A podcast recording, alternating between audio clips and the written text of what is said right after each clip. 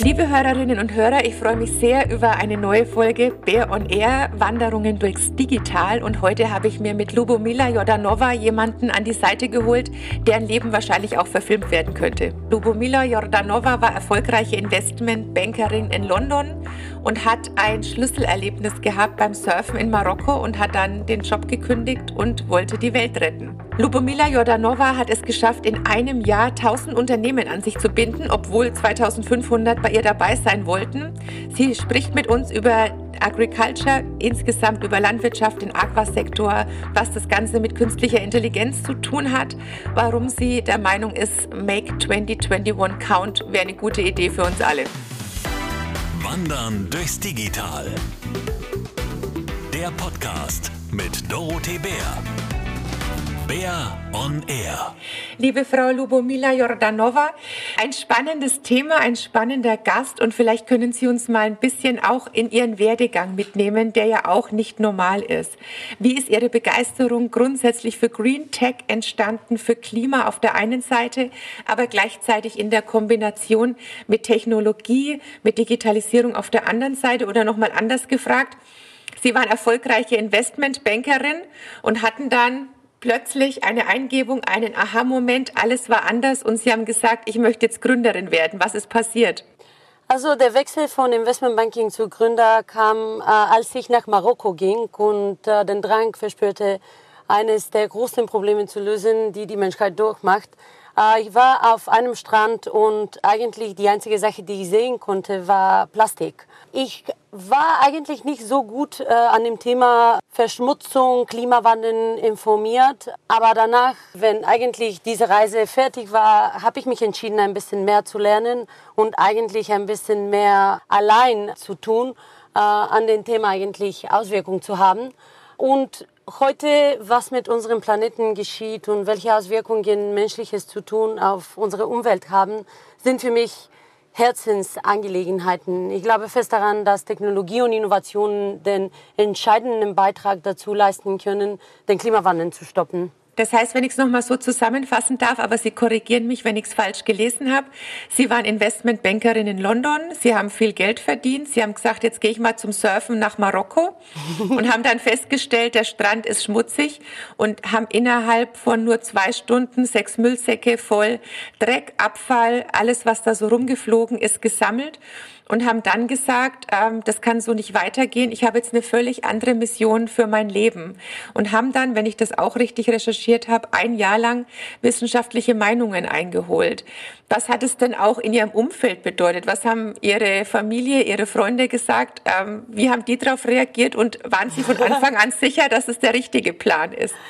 Also ähm, nicht, nicht wirklich. Also sehr viele Leute haben mir gefragt, äh, warum ich eine so stabile Karriere lassen kann und äh, kann ich das nicht als eine Hobby machen. Äh, für mich war es ganz klar, dass ich eigentlich nichts anderes machen muss, als wirklich an Klimawandel äh, und Digitalisierung zusammenzuarbeiten. Zuerst waren viele von den Leuten, die nah an mir waren, ganz schockiert, äh, weil die haben gedacht, dass das ein NGO-Arbeit äh, oder so ist. Aber für mich war wirklich klar, dass äh, Klimawandel das größte Problem für unsere Gesellschaft für die nächsten zehn Jahrzehnte sein wird. Und das bedeutete, dass das für mich eine interessante und wichtige Herausforderung war. Und ich war sicher, dass eigentlich andere Leute mit mir später arbeiten werden.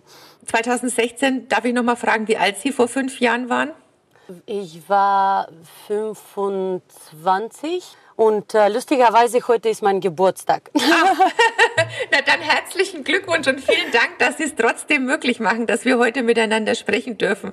Dann ist es ja sogar ein runder Geburtstag. Das ist ja ganz fantastisch. Also herzlichen Glückwunsch, Gottes Segen. Ähm, und ich fand Sie auch deswegen, deswegen habe ich Sie mir auch gewünscht als Gesprächspartnerin weil für mich ist es auch in meiner täglichen Arbeit so, dass ich das Gefühl habe, dass wir die zwei großen Themen, die zwei großen Herausforderungen unserer Zeit noch nicht ausreichend miteinander verbinden. Eben Digitalisierung und Umweltschutz, Klima ähm, auf der anderen Seite. Und äh, wenn man sich jetzt mal anschaut, ich hatte neulich auch noch mal den Bitkom-Präsidenten zu Gast und der Bitkom hat auch ganz spannende Studien noch mal gemacht und sagt in seiner Studie zu den deutschen Klimazielen, dass die beschleunigte Digitalisierung bis zum Jahr 2030 auch die Hälfte zu unseren deutschen Klimazielen beitragen kann, wenn der Ausbau digitaler Technologien auch nochmal mit einem hohen Tempo vorangetrieben wird. Vielleicht können Sie, weil Sie sich ja jetzt auch weltweit nochmal kundgemacht haben und da auch Austausch mit vielen Expertinnen und Expertinnen haben, vielleicht können Sie nochmal sagen, aus Ihrer Außenperspektive, wo sehen Sie Deutschland oder wo sehen Sie jetzt eben Europa in diesem weltweiten Vergleich? Ich kenne eigentlich diese Studie ganz gut, weil ich auch Stellvertreterin für Bitkom für Digitalisierung und Nachhaltigkeit bin, weil natürlich ich an dem Thema und an diese zwei Themen in Verknüpfung äh, glaube.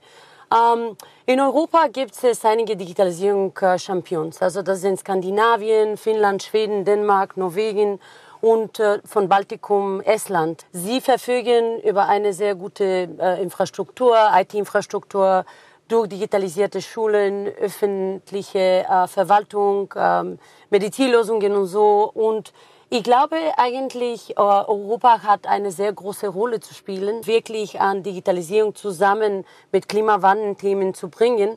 Und Deutschland ist eigentlich in, äh, in Mitte dieser Diskussion, weil natürlich Deutschland eine sehr wichtige Rolle in den EU spielt.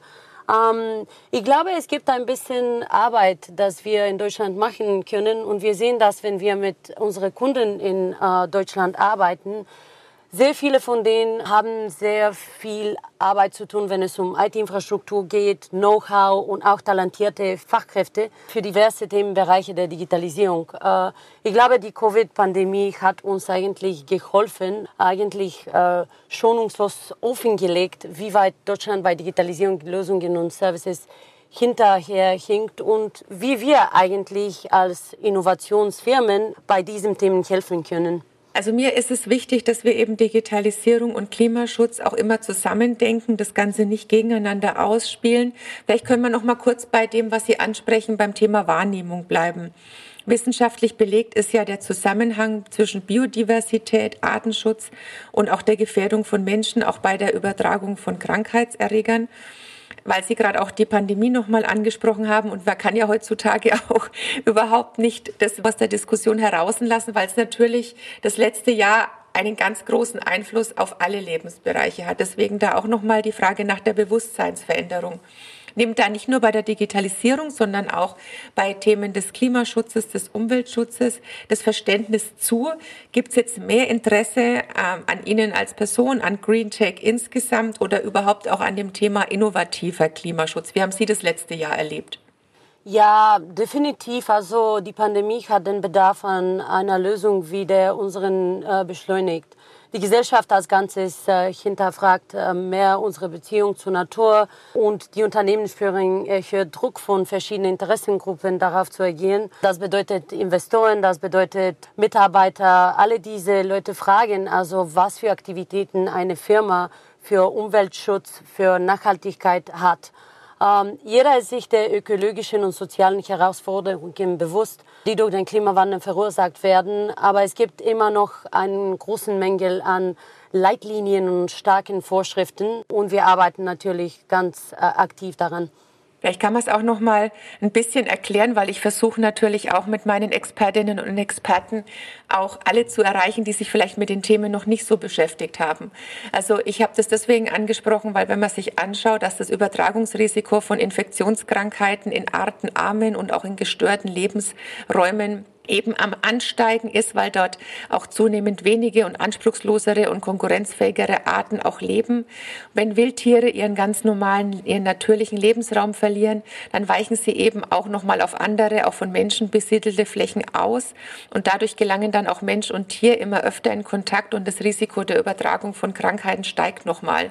Ich glaube, das muss man sich auch immer nochmal in so einem gesamten Zusammenhang auch weltweit anschauen. Nochmal zum Thema Green Tech, weil wir das ja jetzt schon mehrfach besprochen haben, aber auch da weiß vielleicht nicht jede Bürgerin und jeder Bürger, was ist das eigentlich? Es klingt ganz ähm, wichtig, Green klingt immer Umweltschutz, Klimaschutz sowieso als das wichtige Thema unserer Zeit und Tech ohnehin. Vielleicht könnten Sie noch mal, wenn Sie jetzt gefragt werden in einer Grundschulklasse, was machen Sie eigentlich ganz genau beruflich? Warum sind Sie jetzt quasi hier aus London weggegangen, um die Welt zu retten? Was ist dieses Green Tech eigentlich? Also äh, Green Technology, auch äh, Green Tech, ist Technologie, äh, deren Einsatz darauf abzieht, die Auswirkungen menschlicher Aktivitäten auf die Umwelt zu mildern oder umzukehren. Vom Finanzen über Lebensmittel, über Lieferketten bis hin zum Konsumverhalten. Greentech-Unternehmen bieten in unterschiedlichsten Bereichen innovative Lösungen. Es gibt einige Kriterien, die wir eigentlich hier nennen müssen. Äh, und diese Kriterien sind wichtig, um zu verstehen, also was für Firmen Greentech sind. Diese Firmen eigentlich müssen äh, die folgenden Kriterien erfüllen. Es wurde gegründet mit dem Ziel, die Umwelt zu schützen. Es hat einen wissenschaftlich fundierten, messbaren Einfluss. Und es muss seiner Mission treu bleiben und darauf kein Greenwashing machen, Green waschen äh, oder so. Was bedeutet eigentlich falsche äh, Daten oder falsche Statements über Klimaschutz, Umweltschutz zu veröffentlichen? Ich hatte die Tage auch eine spannende Diskussion auch zur Kreislaufwirtschaft, zur Circular Economy. Und da war immer die große Frage, wie schaffen wir es in den unterschiedlichsten Branchen, dass kein Schaden angerichtet wird? Und mich würde interessieren, ist es ausschließlich Thema, dass kein Schaden angerichtet wird oder versucht man auch durch Innovationen was Positives zu bewirken? Ich mache es mal an einem Beispiel fest. Ähm, die Unternehmen, mit denen ich gesprochen hatte, da war so das Beispiel, was sich durch die Veranstaltung gezogen hat. Wenn ein Flipflop am Strand verloren geht, hat der dann ein Material, das zum Beispiel dann Mikroplastik nicht in Meeresschildkröten gelangt oder in Wale gelangt und wird dann nur geschaut, ist es irgendwo ein Material, aus dem der Flipflop besteht, der keinen Schaden macht oder wird auch daran geforscht, dass zum Beispiel, wenn der Flipflop im Meer landet, dass er was Positives bewirkt, dass er aus Material hergestellt wird, was zum Beispiel umgekehrt wieder dazu beitragen kann, ähm, dass ein Korallenriff wieder aufgebaut wird. Oder ist es noch zu weit Zukunftsmusik? Also mein Lieblingsbeispiel ist der Unterschied zwischen Plastik, Papier und Mehrwegtüte. Wenn es um Plastik und Papier geht, äh, eigentlich sind diese nachhaltiger als diese Mehrwegtüte, wenn die Mehrwegtüte nur einmal benutzt wird. Und das bedeutet, dass man muss diese Tüte, die aus Baumwolle oder so äh, gemacht wird, mehr als 170 Mal benutzen, um die äh, nachhaltiger zu machen alle diese Sachen, die wir produzieren, haben eigentlich, wie wir sagen, Externalities. Das bedeutet, dass sie haben Auswirkungen auf der Umwelt, äh, die wir äh, nicht immer kalkulieren, nicht immer wissen. Und wenn jemand ein Produkt entwickelt oder produziert, muss man an diese verschiedenen Auswirkungen denken. Momentan, wenn wir Lieferkette entwickeln, denken wir an die nicht, weil Nachhaltigkeit ist leider nicht Teil von den Entscheidungskriterien, die ein Produkt bestätigen, die ein Produkt also als neue Produktlinie bestätigen. Und diese Auswirkungen, diese Herausforderungen, äh, wenn es um Nachhaltigkeit geht, müssen wir von jetzt an, äh, also eigentlich seit gestern schon kalkulieren. Und das ist äh, vielleicht alle diese Details sind äh, ähnlich zu diesen Details, die Sie bei dem Thema von dem Flipflop genannt haben. Aber das, die Zahl 170 ist ja eine spannende Zahl, wenn ich da nochmal nachfragen darf. Das heißt, eigentlich hat es doch auch was damit zu tun, wie wir es schaffen, auch mündige Bürgerinnen und Bürger zu haben, indem sie aufgeklärt sind, was eigentlich die Vorteile sind. Gibt es schon so eine Übersicht, dass man zum Beispiel sagt, so, das ist der Jutebeutel, das ist der Stoffbeutel, 170 mal Notwendigkeit. Das ist der ähm, plastikgewobene Einkaufskorb, der vielleicht noch einen Metallhenkel hat, wie oft muss der benutzt werden? Das ist der aus Weide geflochtene, ähm, vom heimischen Korbflechter geflochtene Korb. Wie oft müsste der benutzt werden, um dann tatsächlich auch einen positiven Effekt zu haben im Vergleich zu einer Plastikeinkaufstüte oder im Vergleich zu einer Papiertüte? Oder was ich jetzt auch noch mal in letzter Zeit gelernt habe, dass diese Biomülltüten, die ja auch dafür sorgen, dass der Biomüll äh, nicht stinkt, nicht einreißt, nicht durchnässt, dass der eigentlich von den örtlichen Kompostieranlagen gar nicht richtig abgebaut werden kann, ja. weil er nur maximal zu 80 Prozent abbaubar ist. Nur Nutzerinnen und Nutzer kaufen die in dem guten Gewissen, dass sie denken, der ist biologisch abbaubar, ohne zu wissen, dass es vielleicht nur zu 80 Prozent abbaubar ist. Also wie schaffen wir dann auch diesen Wissen Wissenstransfer, dass eigentlich ich davon überzeugt bin, dass die Mehrheit der Menschen ja auch bewusst etwas Gutes tun möchte, aber vielleicht ähm, wieder besseren Wissens, weil nicht genug Aufklärung da ist oder weil man sich nicht schnell genug, niederschwellig genug informieren kann, dass dieses Wissen nicht da ist. Gibt es so eine Auflistung, Gerade jetzt mal nochmal beim Thema Einkauf, weil da kann ja der Endverbraucher, die Endverbraucherin wahnsinnig viel machen. Es gibt natürlich Daten, äh, aber die sind momentan versteckt und die sind versteckt in wissenschaftliche Studien und auch in verschiedene Databases wie EcoInven äh, und andere, die momentan man kaufen muss.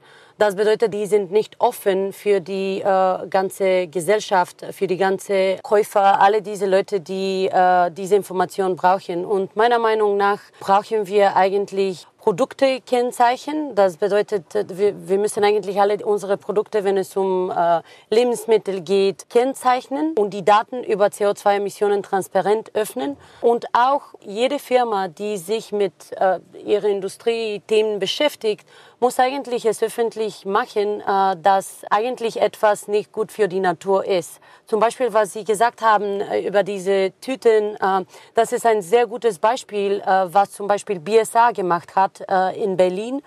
Bin ich nicht sicher für die anderen Firmen Deutschland überall.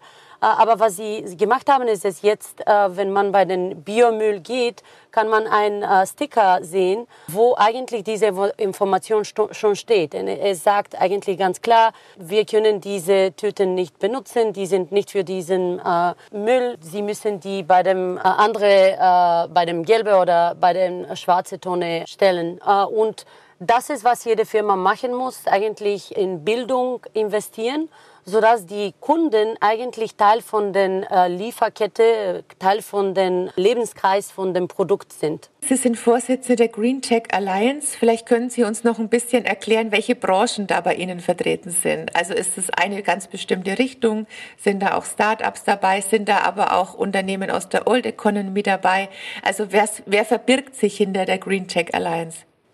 Natürlich. Äh, Green Tech Alliance ist eine äh, Gemeinschaft, äh, die im Mai 2020 gegründet wird.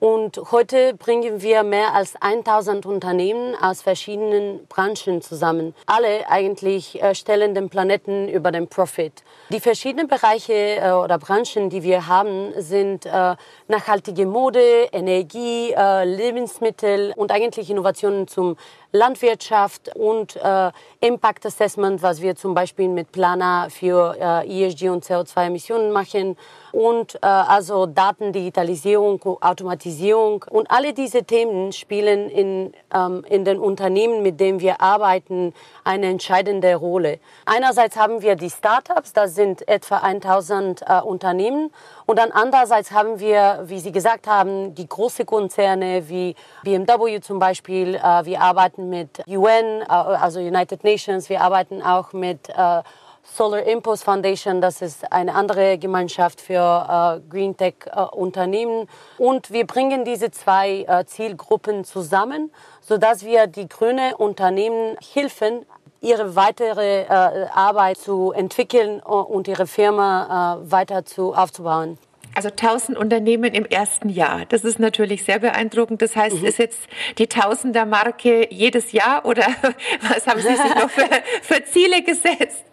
Die, die lustige Sache ist, dass wir sind eigentlich 1000, aber wir haben mehr als 2500 äh, Bewertungen äh, erhalten. Und die sind von verschiedenen Unternehmen, die vielleicht nicht vorbereitet genug waren, um äh, unsere Assessment, also Analyseprozess äh, gut eigentlich zu ver verbringen. Und Deshalb haben wir eigentlich nur für 1000 sich entschieden, die wirklich wissenschaftliche Kenntnisse haben und eigentlich diese Prinzipien für äh, kein Greenwashing folgen. Und wer ist, also wer entscheidet, wer ist drin, wer ist draußen? Also wie muss man sich das vorstellen? Ist es ein Gremium? Sind es Sie alleine oder wer macht den Daumen hoch und wer macht den runter? Äh, wir sind äh, fünf Mitgründer, äh, Gründerinnen. Wir sind in, alle in Berlin basiert und Teil von der Entscheidung bleibt bei uns, aber wir haben auch eine wissenschaftliche äh, Advisory Board, also da sind Berater, die äh, zusammen mit uns die Entscheidungen treffen, wer Teil von der Gemeinschaft äh, sein wird. Und es geht immer um Wissenschaft, es geht immer um skalierbare Lösungen und auch an äh, kein Greenwashing. Das ist wirklich wichtig bei uns. Daten, Digitalisierung, Automatisierung spielen ja auch eine ganz, ganz wichtige Rolle. Ähm, wie ist denn die Idee entstanden, dass Sie einen Algorithmus entwickelt haben, der auch automatisiert jetzt in den Unternehmen nochmal Daten sammelt, auswertet und dann, wenn ich das richtig verstanden habe, geben Sie ja auch Empfehlungen ab für die Vermeidung der CO2-Emissionen innerhalb eines Jahres und zwar, das ist ganz wichtig, ähm, bis zu 50 Prozent. Das heißt, Sie behaupten, für die Unternehmen. Wir haben einen Algorithmus und wenn ihr euch an die Anweisungen danach haltet oder an die Empfehlungen, könnt ihr eure CO2-Emissionen um die Hälfte reduzieren. Wie ist es entstanden? Also Planner ist äh, eine Lösung, die wirklich sich auf Wissenschaft und Daten basiert. Äh, datengesteuertes Unternehmen arbeitet auf tausenden Datenpunkten, um Erkenntnisse über die Umwelt in positive Geschäftsergebnisse umwandeln zu können, ist eigentlich, was wir am jeden Tag machen. Wir arbeiten zuerst mit den Daten, die die Firma allein hat, äh, um eigentlich diese Vorschläge für Verbesserung zu geben. Ich bin ganz stolz darauf, dass wir ein großes Team äh, in Berlin, in Mitte Berlin äh, haben, mehr als 40 Leute, die sich auf äh, eigentlich Reduzierung von Emissionen fokussieren und eine, unsere Lösung, unsere Software ist eigentlich darauf basiert, die entscheidende äh, ähm, Vorschläge an diese Unternehmen zu geben, um wirklich ganz schnell diese sozusagen uh, low-hanging fruit zu erschaffen und wirklich diese uh, Lösungen in der Firma für alle verschiedenen Bereiche zu bringen.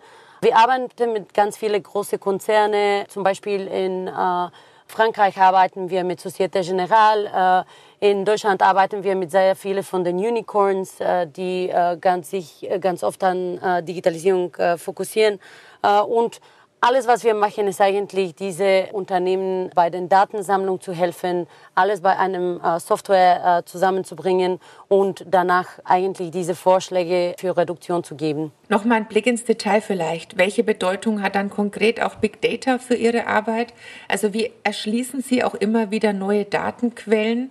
Und wie werden die dann auch neu eingebunden? Weil wir haben jetzt auch die Datenstrategie der Bundesregierung, aber ich mag es jetzt mal am Beispiel der öffentlichen Hand. Wir sind natürlich auch darauf angewiesen, dass wir auch Daten zugeliefert bekommen. Jetzt in unserem Fall auch von Bundesländern, auch von Kommunen. Wie schaut es bei Ihnen aus? An welche Daten kommen Sie ran oder wo würden Sie sich noch mal wünschen, auch mehr an Datenschätze noch zu kommen? Mhm. Uh, Big Data ist ein großer Teil unserer Arbeit, uh, da die drei Hauptfunktionen unseres Produkts uh, darin bestehen. also zuerst geht es um Behandlung komplexer und unstrukturierter Geschäftsdaten. Das sind Daten, die irgendwo in dem Geschäft versteckt sind, aber die man nicht heute für Nachhaltigkeitsthemen, Nachhaltigkeits-KPIs benutzt.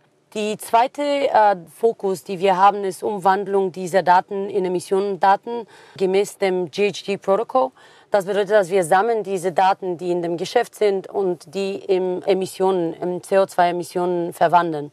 Äh, und dank dieser zwei Schritte können wir danach eigentlich diese transformierte Daten eigentlich in ähm, Vorschläge transformieren äh, und Erkenntnisse aus diesen transformierten Daten zu gewinnen, wodurch wir Einblick in Reaktionspfade geben können.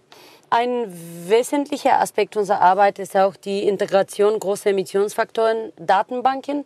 Das ist, was ich früher gesprochen habe, äh, über wo momentan eigentlich diese Kenntnisse, äh, diese Kenntnisse über Bildung versteckt sind. Äh, und wir brauchen die äh, eigentlich, um unsere Kunden äh, mit Branchendaten zu helfen auch.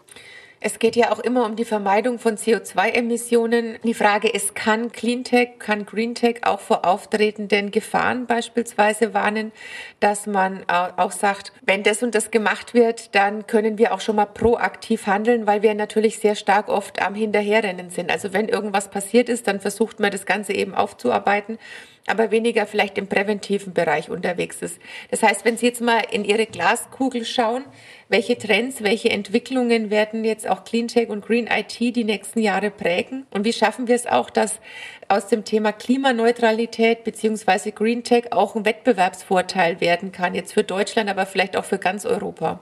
Also für uns äh, ein wichtiges Thema ist künstliche Intelligenz. Äh, künstliche Intelligenz automatisiert den End-to-End-Prozess eigentlich von den Datengewinnung über das Monitoring sowie der Erstellung eigentlich gemaßschneiderte Aktionspläne zu dekarbonisieren. Das ist, was wir in Plana machen. Äh, andere Trends, die wir also äh, bei uns und bei anderen äh, Unternehmen sehen, äh, sind eigentlich bei Mobilitätslösungen, Elektromobilität. Äh, das ist ganz wichtig, zum Beispiel in Berlin. Äh, man kann das ganz oft sehen.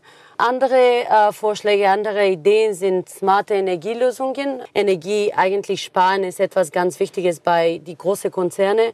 Diese Lösungen können nicht nur bei Sparen helfen, auch bei Energiegewinnen, auch Energie äh, speichern. Und äh, eigentlich sind, äh, ich glaube, für die nächsten fünf zu zehn Jahre eine von den wichtigsten Innovationen, die wir sehen äh, können und werden, glaube ich. Äh, und vielleicht als äh, letzte Idee intelligente Verfahrenstechnologien äh, im Agrarsektor. Wir wissen, also alle Leute, die in dem Bereich Klimawandel arbeiten, Green Tech arbeiten, wissen, dass Agrikultur ist eigentlich äh, wirklich gefährdet von Klimawandel und deshalb brauchen wir ganz schnell sehr viele intelligente Lösungen äh, dafür. Und dort sehen wir eigentlich äh, sehr interessante Innovationen bei Ressourcen sparen, äh, produktiver Landwirtschaftsbetriebe, äh, Roboter, die pflanzen äh, und ernten und künstliche Intelligenz eigentlich Kameraanlagen.